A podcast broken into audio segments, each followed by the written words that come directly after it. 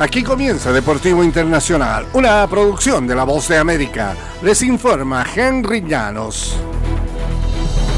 En el béisbol de grandes ligas, Billy Apple renunció a su cargo como gerente general de los Mets de Nueva York el jueves, tres días después de que David Stern fue contratado por encima de él como el primer presidente de operaciones del béisbol del club. La decisión de Epler constituye un nuevo episodio en la reestructuración de un equipo que quedó en el cuarto puesto de la división este de la Liga Nacional, pese a que antes de la campaña se le consideraba candidato a la Serie Mundial. El dueño, Steve Cohen, destituyó al manager Buck Showalter el domingo al explicar que Stern merecía la oportunidad de nombrar al piloto de su preferencia. Quería que David hiciera borrón y cuenta nueva, lo que significaba que tenía que dar el paso al costado, dijo Epler en un comunicado difundido por el equipo de los Mets de New York. En el tenis internacional, la primera preclasificada, Arina Zabalenka, pactó un duelo de cuartos de final del abierto de China ante Elena Rivaquina al imponerse el jueves sobre Jasmine Paulini por 6-4-7-6.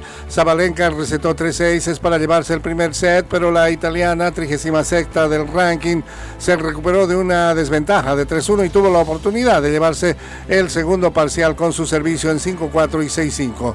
La bielorrusa chocará con la casaca Rivaquina por tercera vez en la temporada. Se dividieron honores en las dos finales que disputaron durante esta campaña en el abierto de Australia en Indian Wells. Coco Gov se salvó de cuatro puntos para set y se impuso 7-6, 6-2 a la rusa Verónica Kudermentova. La estadounidense tercera del escalafón llegó a 15 victorias consecutivas, una racha que abarca sus títulos en Cincinnati y el abierto de Estados Unidos. Y si Arabia Saudí pudiera esbozar el proceso de selección para las futuras sedes de la Copa del Mundo, sería algo similar a lo que la FIFA reveló esta semana para los torneos masculinos de 2030 y 2034. La Federación de Fútbol de Arabia Saudí salió favorecida y posiblemente la única como candidata a ser sede en 2034 de la máxima cita del deporte favorito a nivel mundial.